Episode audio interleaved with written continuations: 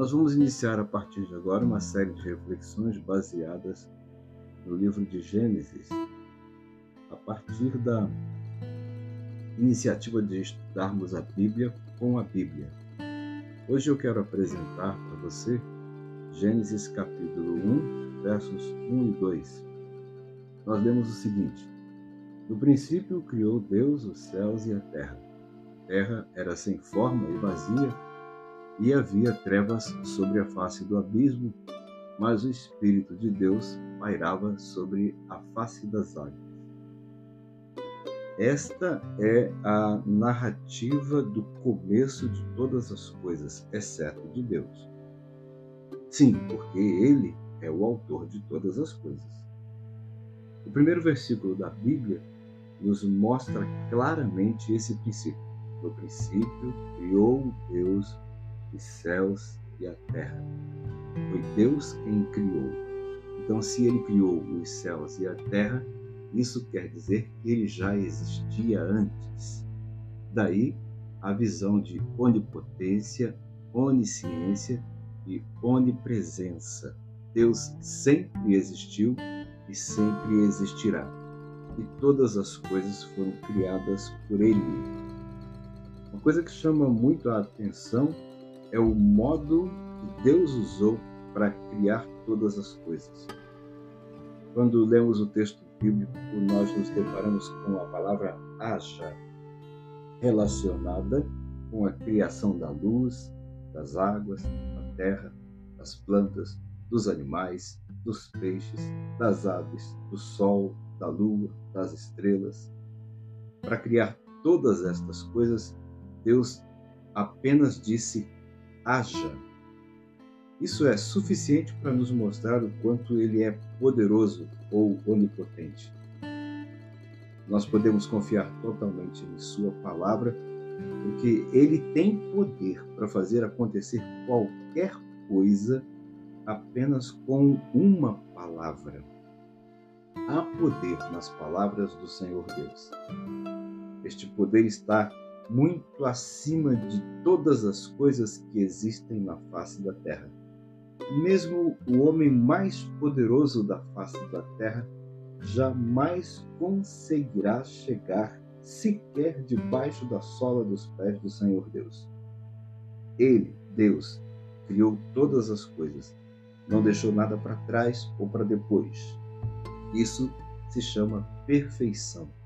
Tudo que foi criado por Deus é perfeito. E ninguém tem condições de questionar ou duvidar desse fato. Deus fez tudo perfeito. Veja o verso 31 de Gênesis 1. E Deus viu tudo quanto fizera e era muito bom. Sem apelar para a teologia do texto bíblico, quero convidar você para refletir sobre a beleza exuberante da natureza intocada.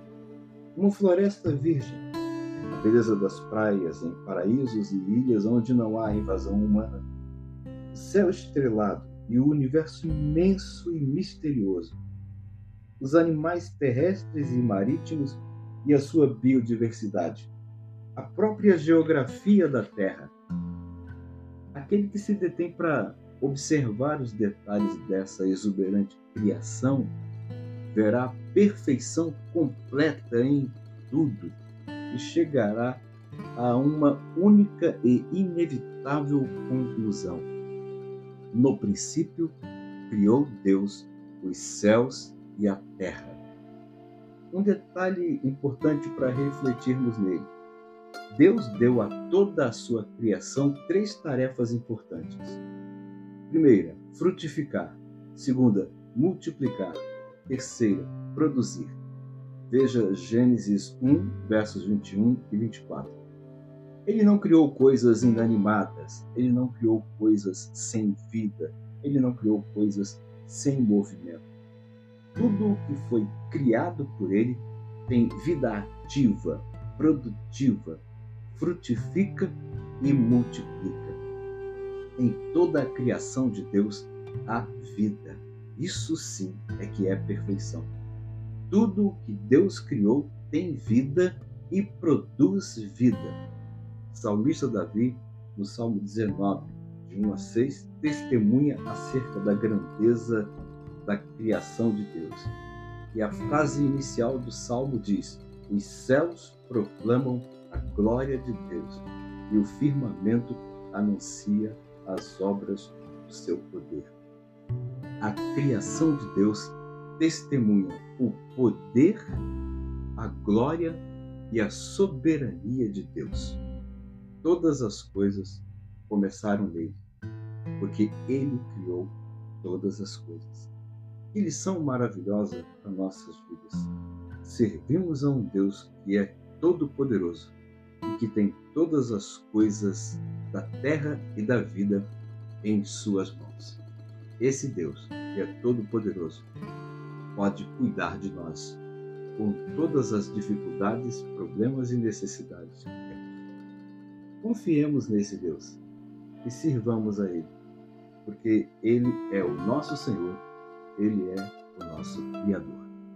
Deus abençoe você, a sua família, o seu dia, o seu trabalho, em nome de Jesus. 阿门。